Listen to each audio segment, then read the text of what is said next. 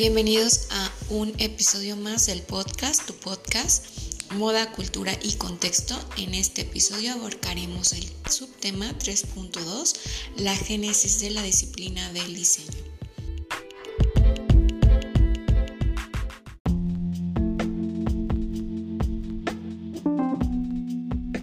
La intención de este podcast es poder identificar al diseño desde su parte cognitiva hasta su tangibilidad.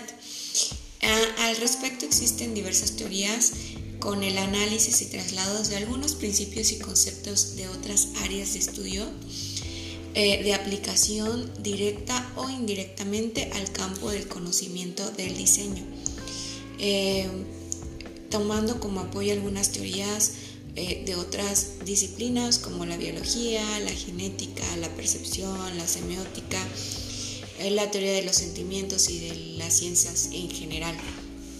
Por ello es preciso conocer primeramente su inicio o la génesis, que el diccionario lo define como el origen o principio de una cosa, que para después de esto se pueda identificar qué es diseño y qué no lo es.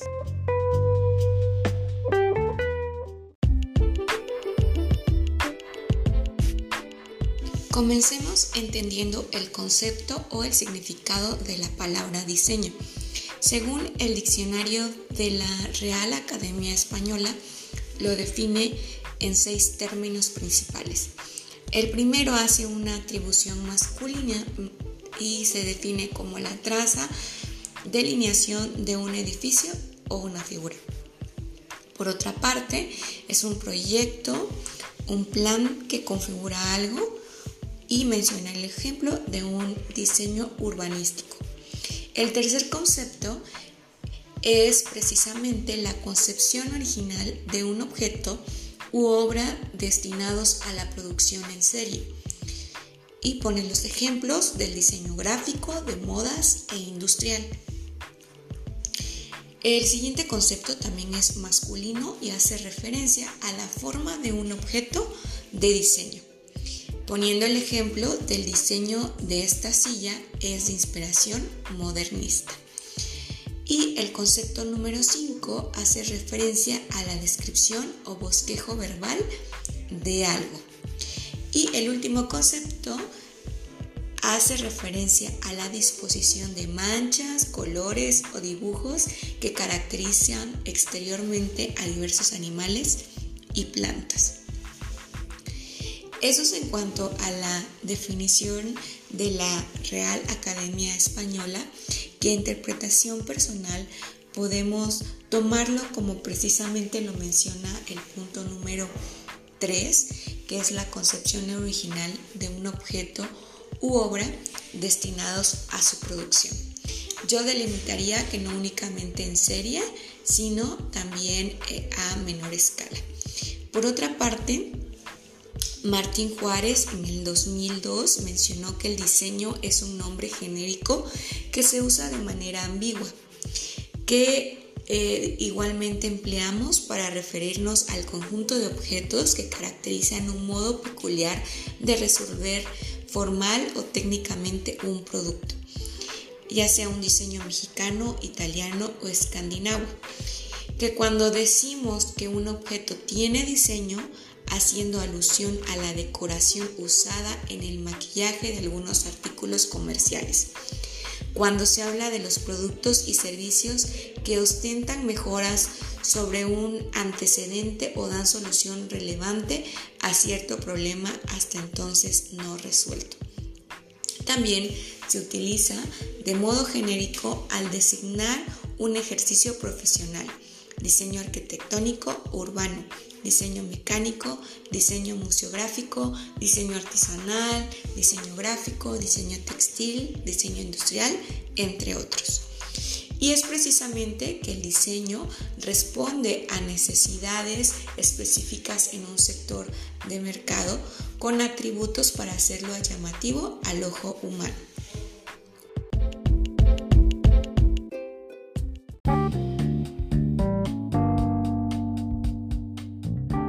Etimológicamente proviene del italiano diseño y eh, se refiere a un boceto, bosquejo o esquema que se realiza ya sea mentalmente o en un soporte material antes de concretar la producción de algo. El término también se emplea para referirse a la apariencia de ciertos productos en cuanto a sus líneas, forma, funcionalidades, entre otros. En otras palabras, podemos decir que el diseño se define como un proceso previo de configuración mental, que es la prefiguración, en la búsqueda de una solución en cualquiera de sus campos de aplicación, utilizando habitualmente en el contexto de la industria, ingeniería, arquitectura, comunicación y otras disciplinas creativas.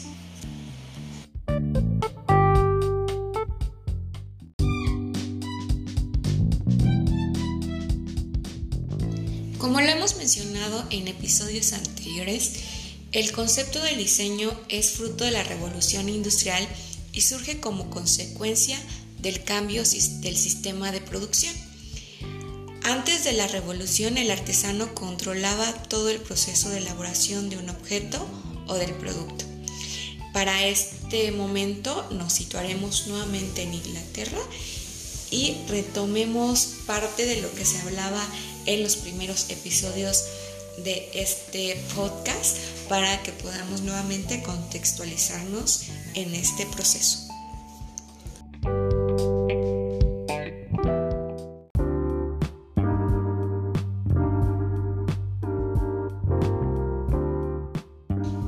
Y en este contexto surge el alfarero Josiah Whitwood, eh, muy famoso alfarero inglés del siglo XVIII, que fue conocido por trabajar un estilo de cerámica muy particular, con estilo del neoclásico, con un aspecto en ese entonces bastante nuevo por utilizar un esmalte mate. Y también es reconocido por, eh, por introducir la división moderna del trabajo en el proceso de fabricación y contratar personal para el diseño. Es, Woodwood se preocupaba no únicamente por la estética, sino también por la funcionalidad de sus productos.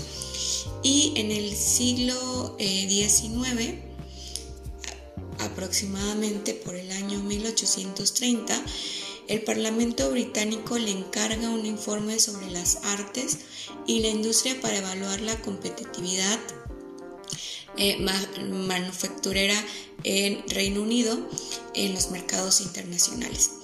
Es por ello que creó una comisión de trabajo que concluye con la redacción de un informe en el año de 1836, en el cual abarca este informe las artes y la industria.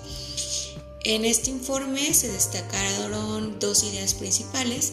La primera fue la necesidad de crear escuelas para educar a los diseñadores y el deber de modificar el sistema educativo para elevar el gusto estético de los británicos y formar a los consumidores.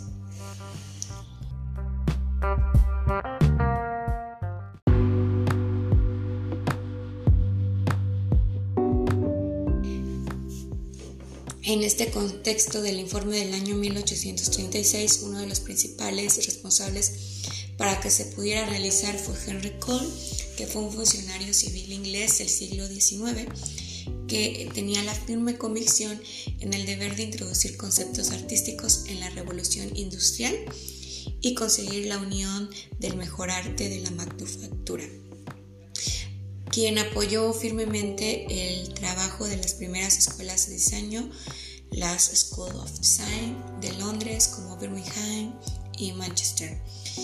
Eh, la revolución industrial llevó gente de campo a las ciudades, gente que no estaba preparada para el diseño y hubo quien estuvo en contra de las condiciones de vida y la calidad de los productos fabricados.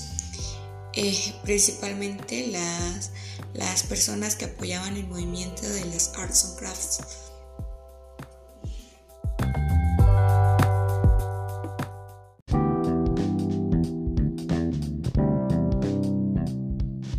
Por otra parte, Michael Tonet en su fábrica de sillas estableció el primer ejemplo de diseño moderno.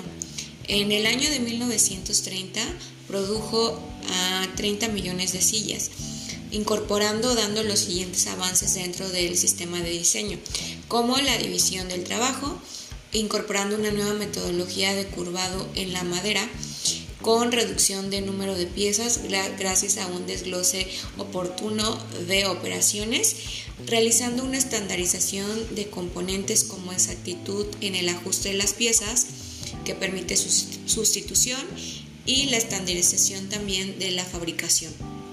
De esta manera eh, se tiene como resultado una elevada producción.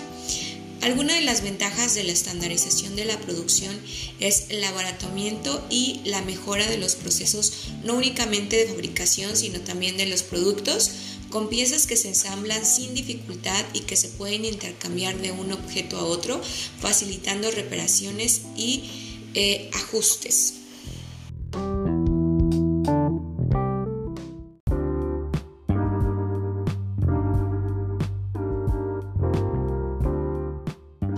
Con todo lo anterior podemos concluir que el diseño, además de resolver un problema eh, y de prestarnos algún servicio, tiene también como consecuencia de sí mismo eh, generarnos un conocimiento desde el hacer.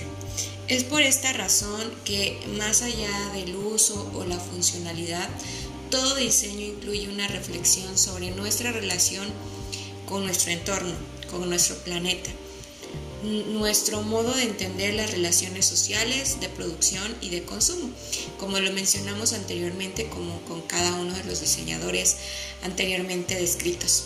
Y por supuesto, también una reflexión sobre la forma, eh, ya que es desde la forma en el que el diseño se manifiesta en términos culturales, estéticos e ideológicos.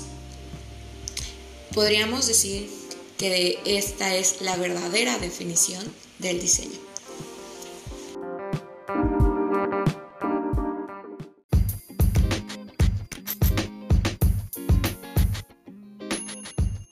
Así que permítanme felicitarlos a cada uno de ustedes porque se encuentran en una licenciatura, en una carrera de diseño que los está impulsando a tener las herramientas para que te conviertas en un profesional capaz de resolver problemas y satisfacer necesidades en relación eh, del individuo o el usuario o inclusive el entorno, así como el uso del diseño como herramienta de reflexión y de posicionamiento social. Esto fue todo por este podcast y nos escuchamos en el próximo episodio. Hasta pronto.